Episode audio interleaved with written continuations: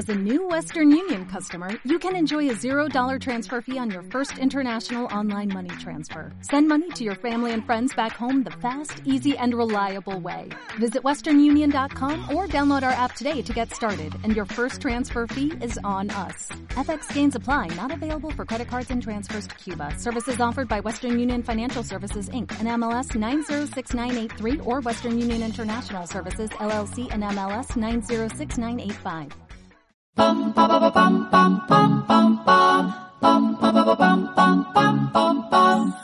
Cierra los ojos e imagínate por un momento una comunidad de vecinos, con varios bloques de pisos alrededor de un jardín comunitario y en medio del jardín un pequeño parque infantil con columpios y una piscina.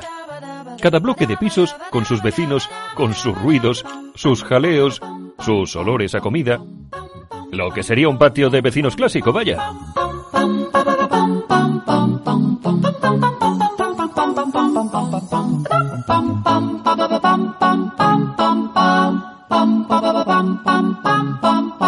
Pero ¿cómo está el patio? El podcast de español que ningún profesor te recomendaría. Un curioso rincón por el que irán pasando vecinos y amigos y del que Carol y Paco son los conserjes.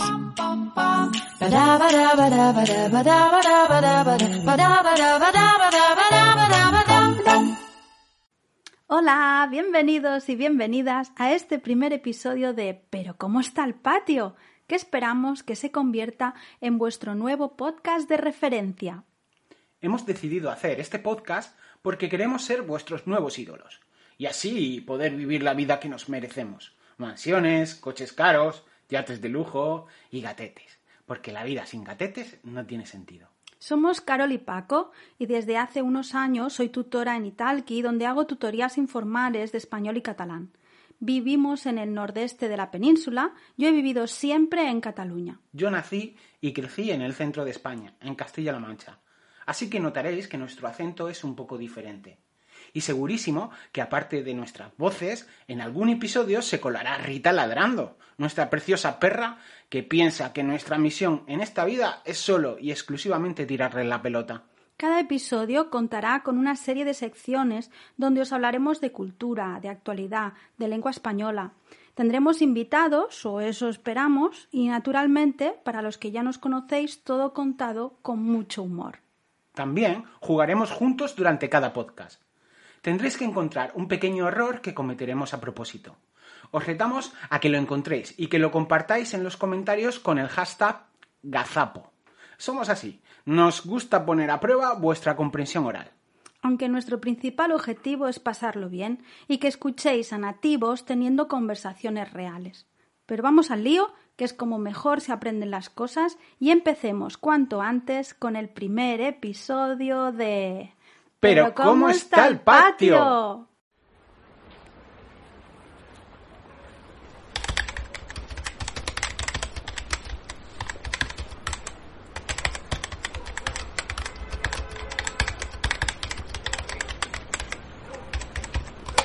Oye, qué guapa. Es que tengo una cita. He quedado con Estrella del Club de Español que ha venido a pasar unos días en el piso de estudiantes. Ah.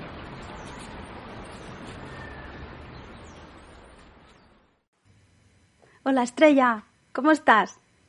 Hola Carol, estoy muy bien. ¿Y tú cómo estás? Muy bien, muy contenta de que estés aquí, la verdad. Eh, estoy muy contenta de poder tenerte y que seas la primera entrevistada, podríamos decir, en esta sección del podcast, eh, que será la sección del piso de estudiantes, aunque tú ya has pasado de nivel, tú no eres ya del piso de estudiantes, sino que ya tienes tu propia escuela de español, que después hablaremos de ello, y tu propio club de español. Y entonces es aún como, no sé, es, eres mm, alguien muy especial, porque alguien que esté estudiando ahora español eh, puede mm, reflejarse en ti, ¿no? Y en tu camino, o sea que estoy muy contenta. Así que primero de todo quiero agradecerte tu tiempo, ¿vale? Porque sé que en Krasnodar es una hora más, por lo tanto es tarde, es una hora más que en la Costa Brava, por lo tanto es tarde para ti. O sea que muchas gracias por el esfuerzo. Segundo, por decir que sí al proyecto, eh, porque no has escuchado nada, no sabes nada, es nuestro primer capítulo, nuestro primer episodio de podcast, ni nosotros mismos sabemos cómo va a salir, así que estamos muy, muy, muy agradecidos por tenerte. Muchas gracias, Estrella.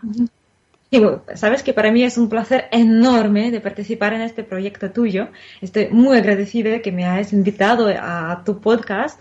Es muy emocionante. Y, eh, bueno, ya no Muchas gracias, Carol. Ahora es el podcast de, todos. Esto tiene que ser un rincón donde estemos todos, donde nos lo pasemos bien, donde disfrutemos de la lengua y entonces también es tu podcast, también es tu patio y también tienes tu pequeño piso en nuestra Me comunidad. muy bien, genial. Muy bien.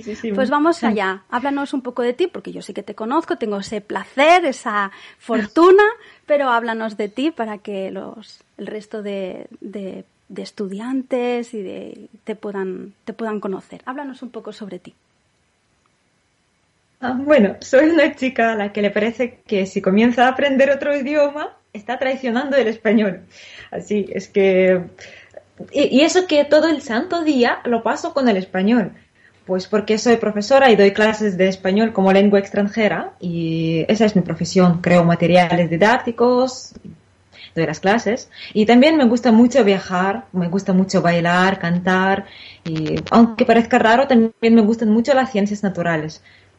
Pero no, no tiene por qué pues, ser raro. O sea, yo sé que además estudiaste es una carrera de ciencias y es... es ah, sí, sí, sí, estudié física y la verdad no, no me arrepiento.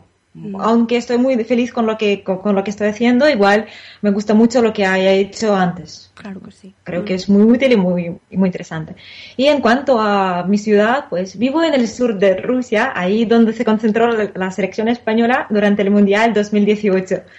¿Y qué tal fue esa experiencia? Cuéntanos un poco sobre ello, porque yo vi lo normal en la televisión, que veías a los jugadores, eh, los periodistas hablaban de sus experiencias en Krasnodar, pero claro, ¿cómo lo viste tú desde el otro eh, lado, ¿no? De recibir a la gente en Krasnodar, de, de cómo cambió la ciudad. Háblanos un poco sobre ello.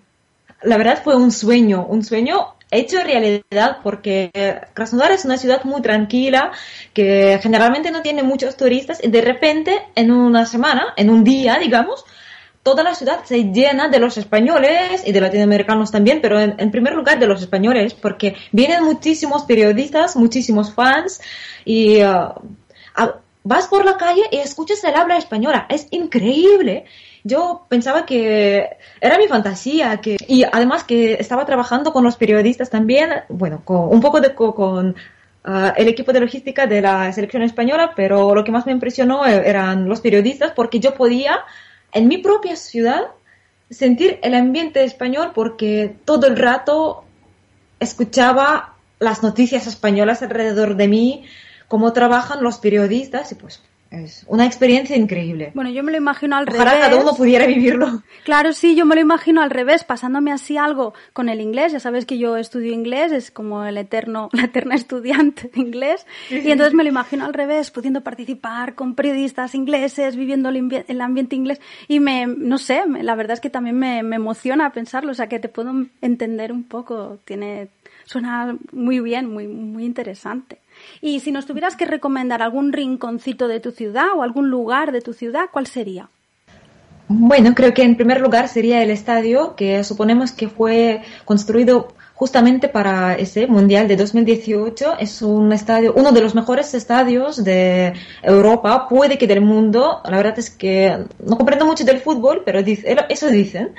Y el parque que está alrededor de este estadio es impresionante, es muy bonito y muy europeo. Es muy diferente a otros parques de, Krasnodar. Y otro lugar que recomendaría muchísimo es Sochi, que es una ciudad que está al sur, está entre las montañas y el mar, entre el calor y el frío, la nieve y la posibilidad de bañarse en un mar caliente, que es una ciudad olímpica y vale la pena visitarla. Porque es que además, una de las cosas que nosotros tenemos siempre, o al menos los españoles creo que tenemos dentro, es que en Rusia hace mucho frío. Y sin embargo en Krasnodar Ay, no, hace, un calor, no, hace un calor que te mueres. Increíble que los españoles, esos, mm, los futbolistas y los periodistas morían de calor. Hasta salió un, ah, un artículo que decía que es un calor infernal, que es imposible entrenarse. Y eso decían los españoles. Sí, sí. o sea, hablamos de Sevilla, hablamos de Andalucía, pero es que en Krasnodar hace muchísimo calor. ¿Cómo lo es muy húmedo, lo llevamos muy mal. Muchas, muchas personas se van de la ciudad, pues ese, ese tipo de calor tan fuerte se hace aquí, hace aquí en, en el sur, porque en el norte no hace tanto calor o hace calor pero muy pocos días. Y aquí en el agosto es insoportable. Y entonces para, para escaparnos nos, nos vamos de la ciudad, nos vamos a la playa o algún, algún otro lugar o nos escondemos en las oficinas porque tenemos muchísimos aires acondicionados, mucho, mucha, tenemos mucha cantidad. Eh, sí, sí, tenéis instalaciones de aire acondicionado en todas las oficinas y, sitios públicos. Donde os podéis. me ha gustado mucho la palabra escaparnos, como vamos a escapar de este calor infernal que hace en la calle. Muy bien, muy visual. Venga, pues vamos a la parte del español. ¿Cuándo empezaste a aprender español? A los 15 años. Y seguro que vais a pensar que, wow, tendría que saber a yo tendría que saber a perfección el idioma, pero en realidad la cuestión no es que hace cuánto tiempo, hace cuánto lo hayas comenzado, sino cuánto tiempo dedicas cada día o cada dos, tres días a practicar, a, aprender y mantener el nivel del idioma. Pues a mí me siempre me queda algo siempre me queda algo por aprender. Y si hay algo que voy olvidando y sé que iré olvidando en el caso de que no haga uso de algunas palabras o vocabulario. Pues eso. Sí, a mí me pasa igual con el inglés. Después cuando hace un mes, por ejemplo, que no lo hablo porque he tenido unos días muy estresados, no he podido tener clase con mi tutor, que yo también tengo un tutor de inglés, eh, después siento que he olvidado todo que todo mi inglés se ha ido, ha desaparecido y que, sí, no, comprendo no voy a ser capaz. Y después sí, tengo mi, mi tutorial de inglés, más o menos, al principio muy difícil, pero después todo va llegándose y, y entonces está ahí, está guardado tenemos que pensar eso, lo único que eh, sí que nos da esa sensación de pérdida, de que nos hemos quedado en blanco completamente. Y eso pasa pues cuando no vivimos en el país, supongo, ¿no? Una de las cosas buenas sería trasladarnos o poder viajar Bueno, en realidad yo hasta a veces olvido ruso, así que creo que la cuestión es comunicarse. Sí, la comunicación es lo mejor. A mí me pasa también, yo soy bilingüe con el catalán y el, y el castellano, el español, entonces a veces hay palabras que las recuerdo en catalán, a veces que las recuerdo en castellano, entonces es como, Dios mío, bueno, es la, maravilla de la lengua. Em, ¿Se habla mucho español en tu país, en tu ciudad? Ah, pues cuando estoy sola en casa se habla mucho y se habla mucho en mi ciudad cuando salimos todos juntos a pasear. Pues bueno, en general, hablando en serio, en general en Krasnodar apenas hay personas de habla hispana y escasos turistas al año. Y lo mismo pasa con los rusos que hablan español. De hecho, antes de abrir nuestra academia de español, tuve que ir de un punto de la ciudad a otro para dar las clases a los 10 estudiantes porque estaban dispersos por toda la ciudad. Aunque ahora sí, en realidad, bueno, ahora puedo decir que sí, que ahora se habla mucho en las clases, en las calles, en YouTube tenemos nuestro canal y tenemos nuestras reuniones semanales para las personas que hablan español rusos y los nativos. Y hasta le decimos con cariño que somos una comunidad de los chiflados por el español en Krasnodar. Y sí, hablamos mucho. Qué bien, me alegro muchísimo. Entonces, podrías, podríamos llamarte embajadora del español en Krasnodar, tú y también tus, tus, bueno, tus compañeros en el club, pero sobre todo tú, que es la que heredaste el club, ¿no? En, como me has contado antes, en 2007. Exactamente. Muy bien. Cuéntanos un poco sobre eso. Cuéntanos un poco sobre el club y después cómo, cómo avanzó, cómo eh, hiciste el cambio. Ah, bueno, la verdad, ah, ese club lo comenzó mi amiga en 2002 y fue, fue un club como una reunión. Ese club funcionaba como una reunión de las personas que simplemente quieren practicar el idioma y hablar un poco. lo comencé, lo, lo seguí en 2007 y poco a poco lo convertimos no simplemente en un club de conversación, sino en algo más grande. Por ejemplo, comenzamos a viajar juntos, a ver películas juntos, a cocinar juntos, o sea, ya era un mundo español eh, en, en nuestras reuniones. Y después, un poco más tarde, sentí esa necesidad de, que las personas aprendan el idioma, aprendan el, idioma de una manera profesional y empecé mi proyecto personal que es la Academia del Español.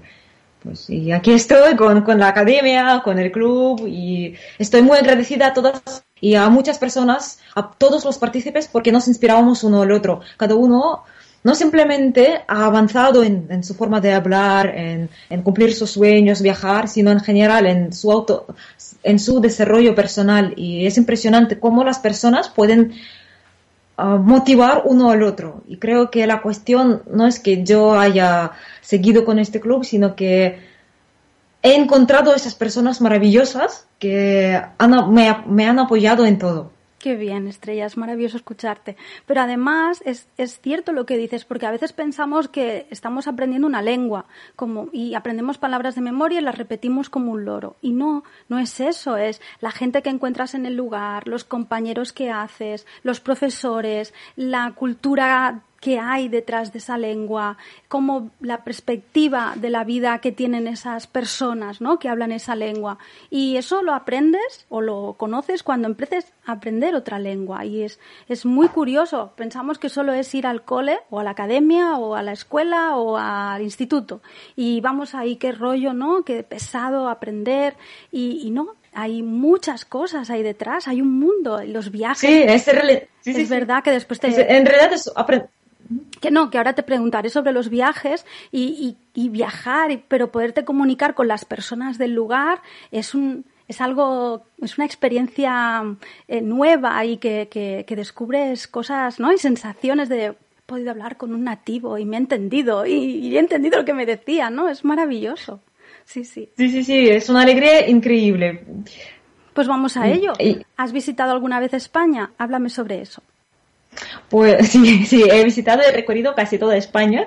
Ah, generalmente organizamos diferentes viajes con, con, los chicos, como ya había dicho, y hemos ido al sur, al norte, no sé, por todas las partes. Y diría que mi ciudad favorita, mi primer amor es Barcelona. Y como dijo Carlos Ruiz Zafón, que esta ciudad es bruja. Se le mete a uno en la piel y te roba el alma sin que uno se dé ni cuenta. Y estoy totalmente de acuerdo con esta expresión. Pues sí. Y después fue el sur, fuimos al sur a Granada, que me pareció que, el sur se parece a un cuento de hadas, especialmente por la noche, cuando hay luces, cuando hay esos paisajes, montañas, pues increíble. Y el, uno de los últimos descubrimientos fue el norte, que si ahora me preguntan a, a, dónde quiero ir, yo diría que en este momento quiero ir al norte, que todavía siento tanta pasión por volver y sentir toda esa frescura, todo ese todo lo verde que, que rodea a la, a la, persona que se encuentra en las montañas, en la playa del mar, mar Cantábrico, pues es increíble, es muy bonito. Y además las personas que sois muy, muy cálidos, muy, muy abiertos, muy sociables y siempre es un placer comunicarse con los españoles. Entonces, ¿qué rincón nos recomendarías? Como has dicho, ahora sería alguna parte del norte, Ah, sí, me gusta mucho ir a los picos de Europa. Sí, sí, sí, los picos de Europa, porque es una zona bastante grande que hay muchas cosas que se puede ver, muchos lugares que recorrer, pero lo que más me gustó son los lagos de Covadonga y creo que vale la pena visitarlos. Muy bien. La última palabra, verbo, frase, frase hecha, ¿qué has aprendido en español últimamente y que te ha llamado la atención?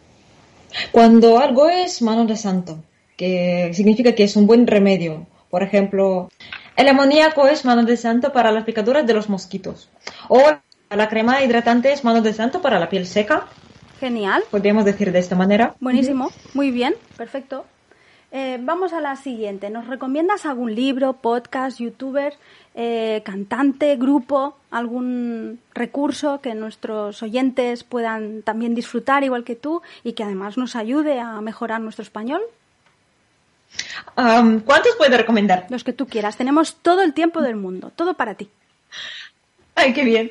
Pues porque en realidad tengo mucho y en función del nivel podría ser, por ejemplo, podrían ser las canciones que a mí me encantan y me parece una, una, una metodología genial porque todas las canciones tienen un ritmo, tiene melodía y eso se graba muy bien en la memoria y después las personas pueden producir con facilidad, reproducir con facilidad todo lo que escuchan.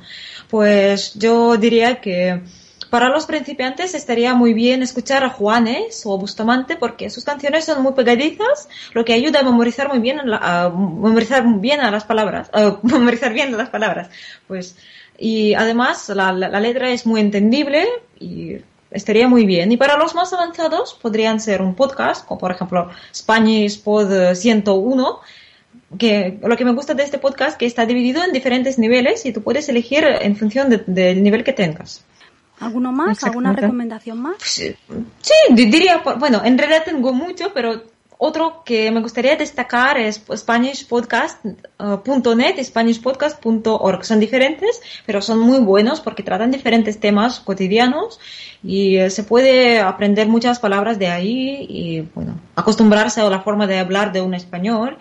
Uh, otro que me gusta, el, último, que es, uh, de momento, es último, es español automático, que no trata tanto sobre los temas cotidianos, uh, sino trata más sobre la técnica del aprendizaje, de cómo aprender un idioma, cómo memorizar, las palabras y la verdad su forma de pensar, su forma de, ah, de brindar la información a mí me encanta, que es muy afín a mi forma de pensar está muy bien que no solo te expliquen el español, sino que te ayuden a o español o cualquier lengua, ¿eh? y sino que te ayuden a poder estudiarlo. A veces, eh, mira, el otro día estábamos hablando con un estudiante haciendo un texto y hablaba sobre eso, ¿no? De memorizar y, una lengua cuando la memorizas se pierde. Esto no, esto hay que practicarlo, ponerle contexto y, es lo, lo Exactamente. Mejor para... Sí, sí, o sea que está muy bien ese podcast que te ayude, que te dé esa técnica de estudio. Perfecto. Muy bien. Sí, sí, sí. Venga, pues nos, eh, nos cuentas alguna anécdota, alguna cosa que te haya pasado así divertida, una historia eh, divertida aprendiendo español o viajando por España, tú que has viajado tanto por nuestro país. Ay, sí. En realidad me gustaría contar dos historias. Venga, estamos. La primera es sobre un sobre porque tengo muchas y cada ciudad, cada rincón está ligado a algún recuerdo, historia o anécdota, pero una que se me ha ocurrido ahora es sobre un viaje cuando hace unos años íbamos de Barcelona a Granada y pensábamos y pensamos pasar por, por el acueducto de Tarragona que que se conoce como Puente del Diablo. Y lo que no sabíamos, no sabíamos eso, su otro nombre que era Puente del Diablo. el nombre refleja de maravilla nuestras aventuras. Primero no podíamos dar con él, con, con, el, con el puente, como, y como tenía yo el teléfono un pelín obsoleto, este siempre tardaba en sincronizar las indicaciones y esos segundos eran justo lo necesario para tomar la carretera correcta. Eso, nos pasó, hemos saltado muchas veces la, la salida y después eh, nos parábamos para preguntar a las personas para que nos enseñaran las direcciones, pero nos enseñaban las direcciones diferentes y así pasamos un buen rato buscando la entrada. Os imagino yendo a Barcelona, Valencia, Valencia, Barcelona, pasando todo el rato por, Tarragona, no, a la derecha. Sí, sí. Sí, sí, sí, sí. Y pues al final sí, la encontramos por los pelos, pero no, no te lo imaginas. Lo divertido fue cuando decidimos volver. Durante un par de horas volvió a repetirse la situación. Intentábamos encontrar la salida a una pista necesaria y pues en vano. No había manera otra vez. Era como el triángulo de las Bermudas, no había manera de salir y de entrar. Sí, sí. Además, lo que has dicho de las direcciones em, equivocadas es un deporte bastante catalán. Yo me acuerdo de pequeña aquí en los pueblos de la Costa Brava, en la, siempre que habían cruces en las carreteras importantes, eh, siempre habían los típicos abuelitos sentados y siempre se paraba algún coche a preguntar la dirección, porque cuando yo era pequeña, bueno, hasta tampoco hace tantos años no habían GPS. Y los abuelos, su, su hobby, su pasatiempos era decir la dirección equivocada a cada viajero. O sea, uno lo enviaban a Barcelona, lo enviaban a Francia. sí. Sí, sí. Entonces, ahora los viajes son mucho más aburridos porque no tienen esas aventuras. Bueno, para ti sí, para muchos seguro que se acuerdan de según qué viajes, pasando por los pueblecitos de la Costa Brava donde los abuelos con el bastón les indicaban las direcciones allí donde querían. Sí. sí, sí. Pero en realidad me parece que depende de cómo lo veas, porque en realidad a veces es muy divertido. Nosotros nos reímos un montón, o sea, no, nos, no nos arrepentimos de ello. Yo, nosotros, para Paco y para mí, siempre el viaje empieza al salir de casa. Eh, por lo tanto, la carretera, el viaje, eh, la aventura del GPS forma parte de las vacaciones y de la experiencia y de la aventura. Entonces, si lo tomas así, pues yo creo que lo pasas mejor y eres, eh, bueno, todo forma parte de tu, de tu locura de aventura, lo hayas preparado mejor o peor, o incluso cuando lo preparas muy bien puede salir fatal, o al revés, esas cosas que nunca preparas y salen súper bien, ¿no? Va todo rodado. Así que, bueno, hay que disfrutar. Para nosotros siempre sale, la aventura comienza al salir, al cerrar la puerta de casa. Y lo demás todo es divertido y no lo intentamos tomar así. Bueno, sí, casi siempre lo conseguimos. Sí, sí, sí, creo, creo que la actitud es lo más importante. Bueno, y tengo una historia, la segunda, que es mucho, mucho más positiva, que a mis aventuras generalmente se puede ver como, bueno, no negativas, pero así, de confundir el, el camino o algo así, pero una es algo que me calienta el corazón, como decimos en ruso, porque yo comencé a aprender el español por una cantante uruguaya argentina, Natalia Oreiro, y uh, en aquel entonces yo no tenía nada, o sea, no podía ir a ninguna parte porque no, no tenía la posibilidad económica y ir, ni ir a su concierto ni comprar los discos con sus canciones. Después, claro, con el tiempo, cuando comencé a ganar dinero, ya, ya lo hice, pero el postre, también es una expresión rusa, como fue cuando ella vino a mi ciudad, a un kilómetro de mi casa. ¿Qué dices? ¡Qué emoción! ¿En serio? Lo y yo fui su intérprete. ¡Qué bien! Y ella me invitó a bailar en el escenario con ella. Con ella y con otras seis chicas. Sí, sí, sí. Así que mi sueño se ha cumplido con creces. Pues la verdad es que... Algo que no me imaginaba. La verdad es que sí, qué chulo, porque además es, eh, no solo aprendo español, sino que además consigo un sueño que tengo. Sí, sí, sí. Gracias también a ella. Ella me ha... Sí, ella me ha abierto esas puertas del mundo hispano y después yo pude verla y agradecerla así en persona. Muy bien, muy bien. ¿Y va a volver o ha vuelto a partir de ese concierto? Sí, sí, sí, ella ha vuelto la segunda vez y dicen que va a volver otra vez, así que vamos a esperar si no, yo voy a Argentina a hablar con ella y pasar y tomar té con ella. Y ahora que seremos famosos con este podcast, eh, le enviaremos el, nuestro, nuestra dirección de Instagram. Tendrás que enviarle una invitación para que participe en tu podcast. Ay, por favor, que venga. yo encantadísima. Sí, sí, perfecto. Hacemos una conversación a tres cuando ella quiera. Sería genial.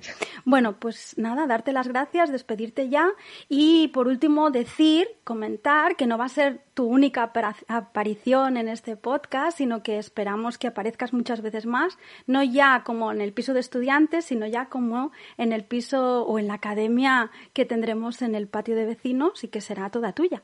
Por lo tanto... Muchísimas gracias. Para mí sería un honor, en realidad es para mí un honor tan grande que no te lo puedes imaginar. Qué bien, me alegro muchísimo. Entonces esperamos tu, tu sección eh, próximamente y, nada, pues eso, muchísimas gracias. Muchas gracias, a ti, A ti. Nos vemos pronto, guapísima. Cuídate.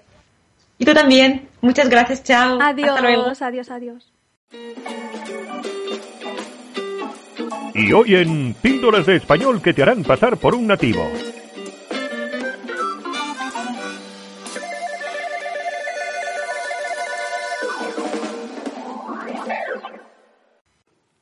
Aprovechando que es nuestra puesta de largo y que durante todo el podcast os iremos presentando secciones y vecinos, vamos a hablar de cómo presentarse en situaciones formales e informales y así refrescamos conceptos. Seguro que sabéis que en español podemos decir me llamo Carol, soy Carol o mi nombre es Carol y las tres formas son correctas. Revisemos también la diferencia entre tú y usted. Tú para conversaciones informales, amigos, conocidos, familiares o personas de vuestra edad a la que llamar de usted sería extraño y usted en situaciones formales. Y o para mostrar respeto a personas que no conocéis, personas mayores que vosotros, profesores, políticos, gerentes. Por ejemplo, cuando yo estaba en el instituto trataba de tú a todos mis profesores menos a uno, que nos pidió desde el primer día que le tratáramos de usted. Él también lo hacía con nosotros, y para él era una muestra de respeto muy importante y que marcaba la distancia entre él y nosotros, y así evitaba bromas, colegueos por parte de los estudiantes. Por otro lado, os puedo contar mi experiencia personal y es que cuando algún niño, niña o chico, chica, alguien más joven que yo me trata de usted, mi sensación es de ser una señora mayor. Y lo primero que me viene a la cabeza es me ha tratado de usted, pero si soy muy joven. Por lo que podéis dejar de tratar de usted a una persona si ella os da permiso para ello, como yo, que os lo doy desde ahora mismo. Veamos algunas recomendaciones para hablar formalmente. Hablar siempre en tercera persona del singular o plural. Usted, ustedes. Se deben usar pronombres reflexivos. ¿Me podría ayudar? ¿Me puede decir? No usar expresiones demasiado informales. Intentar usar un vocabulario variado. Usaremos siempre por favor, que se note la buena educación. Usaremos disculpe, perdone, siento interrumpirle antes de hacer una petición. Y unas recomendaciones para hablar informalmente, hablar en segunda persona del singular o plural, tú o vosotros. Usaremos expresiones informales de todo tipo. Aquí me gustaría distinguir entre relaciones informales y muy informales. No es lo mismo hablar con tu tío, con un camarero en un bar, que hablar con tu mejor amigo. Estas conversaciones son informales, pero hay que distinguir que con unos y con otros nos relacionamos de formas diferentes. Y por último, que para eso estamos haciendo el podcast, vamos a escuchar algunas conversaciones entre Paco y yo y así acabamos de fijar conceptos. Entrevista de trabajo. Conversación formal. ¿Cómo supo de esta vacante? ¿Conoce a alguien que trabaje aquí? Estoy registrada en un portal de ofertas laborales y me llegó el anuncio por correo electrónico. Me sorprendió porque uno de mis mejores amigos trabaja aquí con ustedes. ¿Prefiere trabajar sola o en equipo? Trabajo bien en equipo y me adapto sin mayor problema. Durante mi carrera profesional he obtenido bastantes éxitos trabajando codo con codo junto a mis compañeros, pero también trabajo bien en solitario. ¿Está dispuesta a completar su formación en lo que precise la compañía? Por supuesto que sí. Para mí es muy importante seguir mejorando, no solo profesionalmente, sino crecer personalmente a todos los niveles. ¿Qué idiomas habla y a qué nivel? Hablo cuatro idiomas, español y catalán a nivel nativo. En inglés mis estudios han alcanzado un nivel C2 y en francés, aunque tengo un nivel intermedio, mi conversación es bastante fluida, ya que usaba esta lengua habitualmente en casa de pequeña. ¿Cuándo podría incorporarse a la empresa? Naturalmente necesitaría 15 días y así dejar varios proyectos cerrados y hacer la transición lo más fluida posible con mi actual empresa. ¿Sabe hacer café? Pues no, no tomo. Encuentro casual con el jefe de tu pareja. Conversación semiformal. Buenos días, Alfredo, ¿cómo está? Soy Carol, la esposa de Paco. Nos presentaron hace unos días. Buenos días. No, por favor, háblame de tú. ¿Y qué tal las vacaciones? Me dijo Paco que habéis estado toda la familia en el norte. Sí, muy bien. Hemos estado en una casa rural en el País Vasco, disfrutando de unos días de descanso y buena comida. Además, allí el tiempo es más fresco. Cierto, este verano está siendo especialmente caluroso. Pues nada, Alfredo, ha sido un placer. Espero que coincidamos de nuevo pronto. Sí, nos vemos pronto. Adiós. Adiós, Alfredo, cuídate. Llamada de teléfono muy informal. Totalmente inventada y que no tiene nada que ver con la realidad.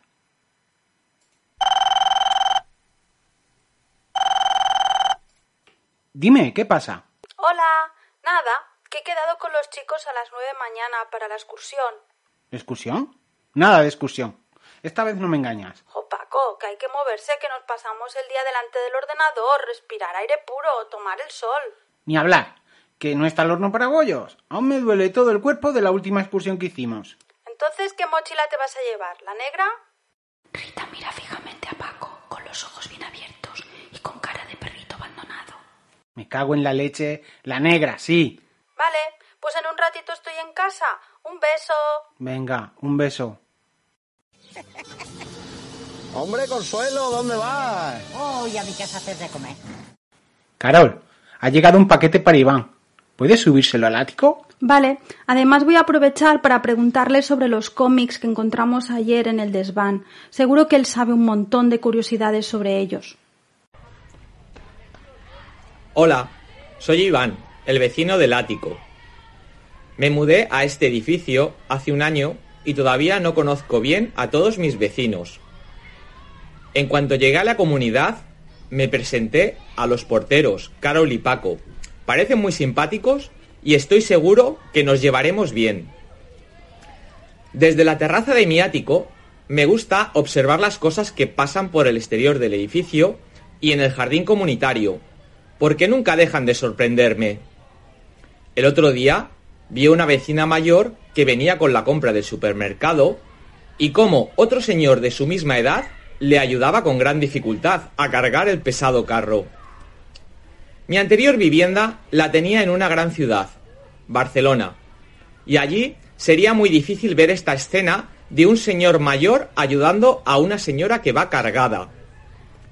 Aparte de eso, Barcelona es una ciudad con mucho ruido, movimiento de vehículos y de gente, y necesitaba hacer un gran cambio en mi vida. Así que espero encontrar la tranquilidad que no tenía en Barcelona. Me gustaría explicaros las cosas que me gusta hacer y cómo algunas de estas han ido cambiando con los años, lo mismo que yo. Notaréis que mi acento de español es algo diferente de lo que es habitual por esta zona, y eso es porque a pesar de haber nacido y crecido en Barcelona, mis padres provienen del centro y del norte de España. En mi presentación os dije que os explicaría cosas que me gusta hacer, y una de ellas tiene que ver con lo que llaman el noveno arte, los tebeos o también llamados cómics o historietas gráficas. En este caso, os hablaré de uno de los que yo leía de pequeño a finales de los años 80 y principios de los 90, el 13 Rue del Percebe. Este tebeo es muy anterior a mí, porque empezó a publicarse en los años 60, pero cuando yo lo conocí era muy popular en toda España entre muchos críos de mi edad. He querido que fuese este tebeo y no otro porque encuentro un cierto paralelismo con la comunidad donde yo vivo. Aunque ya veréis que las historias que les pasan a los vecinos del 13 Rue del Percebe son mucho más divertidas y disparatadas que cualquier otra comunidad que hayáis conocido. Os invito a descubrir sus heterogéneos habitantes con la descripción que os daré de ellos. No os diré en qué piso viven, ya que eso lo tendréis que descubrir vosotros con las características que os daré de ellos. Algunos no tienen nombre, pero creo que los podréis identificar fácilmente con las pistas que tendréis. Así pues, sin más demora, paso a presentaros a los vecinos del 13 Rue del Percebe.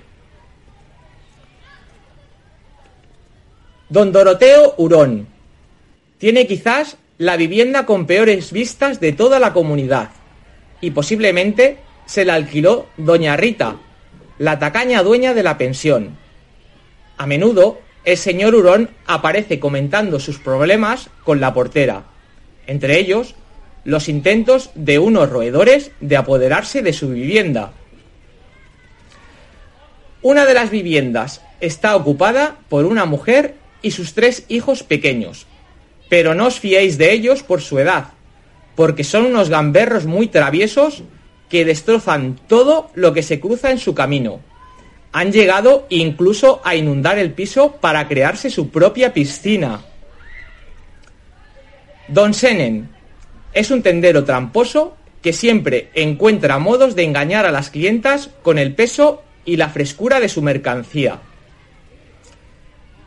En esta comunidad también hay un veterinario, no muy competente, con una variopinta clientela de mascotas que suelen salir de la clínica peor de cómo entraron. Su nombre se desconoce, ya que la gente se refiere a él exclusivamente como doctor. La portera. A diferencia de nuestra comunidad con Carol y Paco, en esta alocada comunidad tienen a una portera muy cotilla, la cual siempre podemos verla con su característico moño, chal, delantal falda oscura y escoba para barrer. Suele hablar con Don Hurón o con alguno de los que intentan utilizar el ascensor para explicarles su mal funcionamiento. Solo hay un único piso cuyo inquilino ha cambiado con los años. En un primer momento vivía un científico loco, que infatigablemente trabajaba en crear monstruos horripilantes, pero que siempre le salían bonachones. Posteriormente, el científico se fue y fue reemplazado por un desastroso sastre con mucha cara dura y poca profesionalidad, siendo además incapaz de reconocer sus errores con las tallas. En el edificio también vive un patoso ladrón llamado Ceferino Rafles, el cual solo puede robar cosas inútiles ante la sorpresa e indignación de su pobre esposa, que no sabe ni dónde guardar los trastos que él le lleva a casa. Ahora quizás el vecino con más cara dura de todos, Manolo. Se encuentra siempre acosado por sus acreedores y se le conoce por sus múltiples deudas y por sus ingenios para escapar de sus acreedores. En la comunidad no podía faltar una anciana amante de los animales y miembro de la Sociedad Protectora de Animales. Hemos podido verla con muy diferentes mascotas, Incluso ha llegado a tener un elefante y hasta una ballena. Pero normalmente son perros o gatos, siendo estos últimos los que le han causado un mayor número de problemas.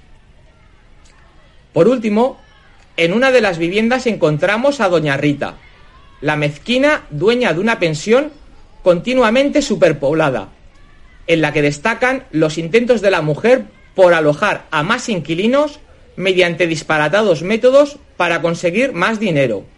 Ella es rubia, de pelo algo rizado y con cierta tendencia al sobrepeso.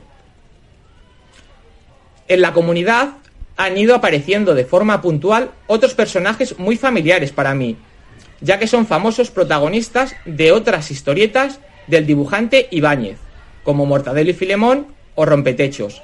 Pero eso es otra historia. ¿Tenéis suficientes pistas para poder reconocer a todos los habitantes del edificio? Os animo a que los encontréis.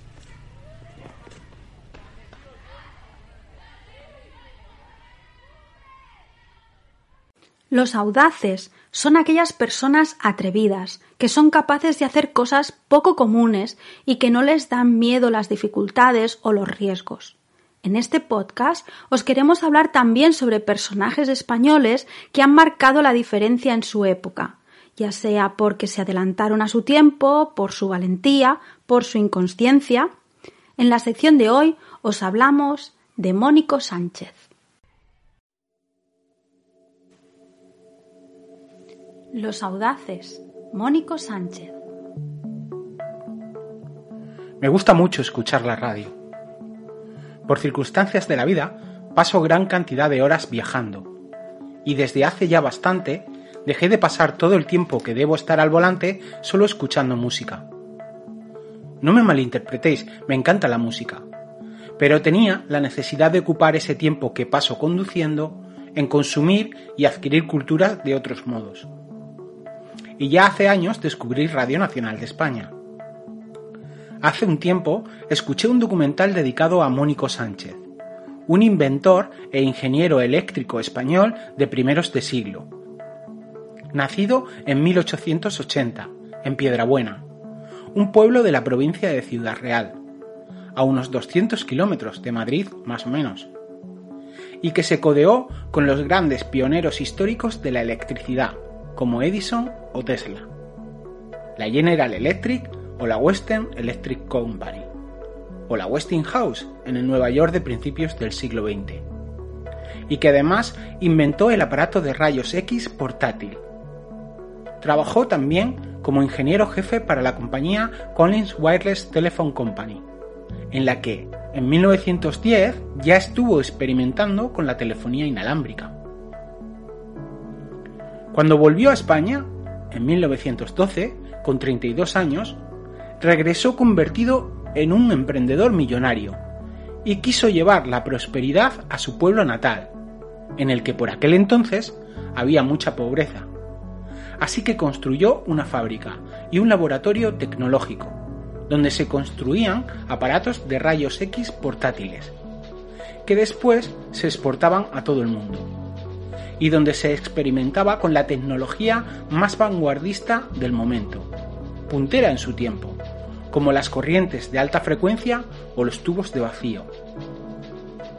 Muchos de los aparatos que fabricó en su pueblo a partir de 1913 se exponen hoy en el Museo Nacional de Ciencia y Tecnología. Además, instaló una central eléctrica en su pueblo, abastecida por el carbón llegado en carros tirados por mulas, e hizo llegar la electricidad a las casas de Piedrabuena, ya que en esa época aún no había llegado, y supuso un cambio radical en la vida de sus vecinos. Su tesón y duro trabajo le llevó a ser un importante empresario y emprendedor, y mantuvo el laboratorio tecnológico funcionando muchos años, incluso en tiempos muy duros como la Guerra Civil Española y la posguerra. Falleció en Piedrabuena el 6 de noviembre de 1961 tras su muerte, el laboratorio eléctrico Sánchez se cerró y en la actualidad está ocupado por un colegio, un centro médico y un centro cultural. En su honor se construyó en su pueblo el Instituto Mónico Sánchez.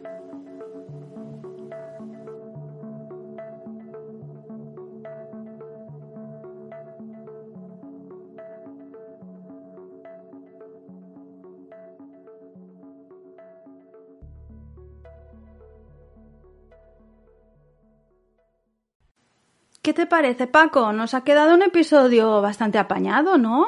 Oye, pues sí. Y nos vamos a ir despidiendo ya. Pero no sin antes compartiros el refrán de hoy, que dice, hasta el saber rebuznar tiene su poquito que estudiar.